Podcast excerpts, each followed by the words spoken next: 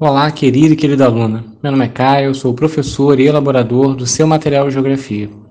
Essa semana é a nossa última semana de aulas aqui pelo canal do, dos materiais cariocas. A gente vai produzir uma aula hoje que tenta falar um pouco de cada coisa que a gente viu durante esse semestre, né? E realizar as atividades que estão presentes no seu material de complementação escolar. Como sempre, pedimos também que você busque o material didático carioca, aquele livro de capa azul que você recebeu no início do ano na sua escola. Além dele, o seu caderno de geografia, para poder realizar as atividades que a gente vai passar hoje para você aqui. Vamos começar? A gente viu durante todo o semestre em geografia é, alguns conceitos, algumas ideias que são básicas para a gente poder compreender o espaço geográfico, principalmente da cidade onde a gente vive, o Rio de Janeiro. Vimos o que é um município, como ele se distancia ou se aproxima de outros municípios, onde ele está localizado no estado do Rio de Janeiro, as suas principais características físicas, como relevo, clima, vegetação, e vimos também como a linguagem dos mapas nos ajuda a compreender essa, esses fenômenos espaciais, esses fenômenos geográficos. No material dessa semana, a gente já começa com uma imagem muito representativa da nossa cidade o Cristo Redentor e o Corcovado, de braços abertos, em direção à zona sul do Rio de Janeiro. Importante perceber que essa paisagem, apesar de ser muito conhecida em vários lugares do mundo, ela apresenta alguns elementos que precisam ser analisados com calma. E é isso que a gente pede para que vocês façam uh, ao olhar esse material dessa semana. Vejam como existem elementos construídos pelos seres humanos, prédios, casas, o próprio Cristo Redentor, ele não existia naquele espaço há 90, 100 anos atrás. Ali era apenas um morro, o Morro do Corcovado, que sem ele não é o mesmo que a gente conhece hoje. Pessoas, turistas visitando o Cristo Redentor, que é um dos principais pontos turísticos do mundo. Além disso, você vê uma relação direta com a natureza.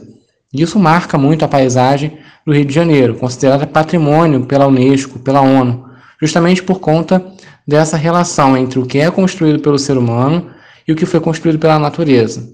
O Oceano Atlântico, o mar, a presença da praia, os morros, a vegetação. Tudo isso convive com construções humanas que vão se transformando ao longo do tempo.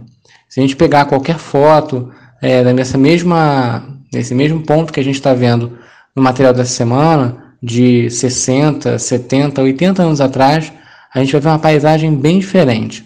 Porque o ser humano ele foi transformando à medida em que ele foi desenvolvendo as suas técnicas. Então, uma área que antes não era tão valorizada como a Zona Sul passou a ser justamente por conta da presença do mar.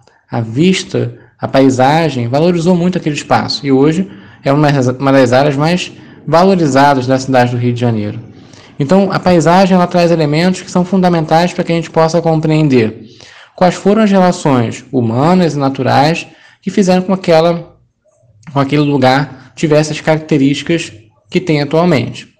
Quando a gente fala em elementos da paisagem, a gente está falando de elementos naturais, aqueles que foram construídos pela natureza ao longo de milhares ou até milhões de anos, como é o caso do próprio Morro do Corcovado.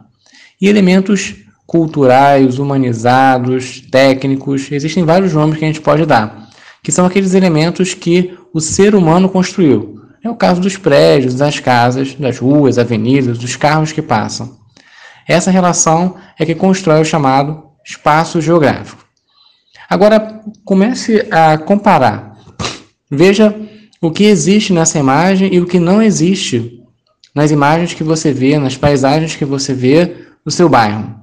Alguma coisa parecida, nem que seja um pequeno ponto, alguma coisa diferente. É esse exercício que a gente pede para que você faça essa semana. Que você compare as duas paisagens, as paisagens que você vê no bairro que você mora, que pode ser esse bairro mesmo que está sendo apresentado na, na, na imagem dessa semana, ou pode ser um bairro distante, do subúrbio carioca, da zona oeste, mas que trazem ali elementos parecidos ou diferentes. No final desse material, a gente traz mais um desafio para você. A ideia agora é que você represente essa paisagem utilizando um mapa. E aí você faça um desenho dessa paisagem mais representativa do seu bairro e a partir dessa, desse desenho você construa um mapa com todos aqueles elementos que a gente estudou esse ano. A rosa dos ventos, os limites né, é, do seu bairro, as ruas, os elementos culturais, humanizados, casas, prédios, escolas, hospital, UPA, enfim, tudo aquilo que faz parte do que o ser humano construiu. E nos mande esse material para que a gente possa entender qual é a relação da paisagem que você observa para a paisagem que a gente colocou no material dessa semana.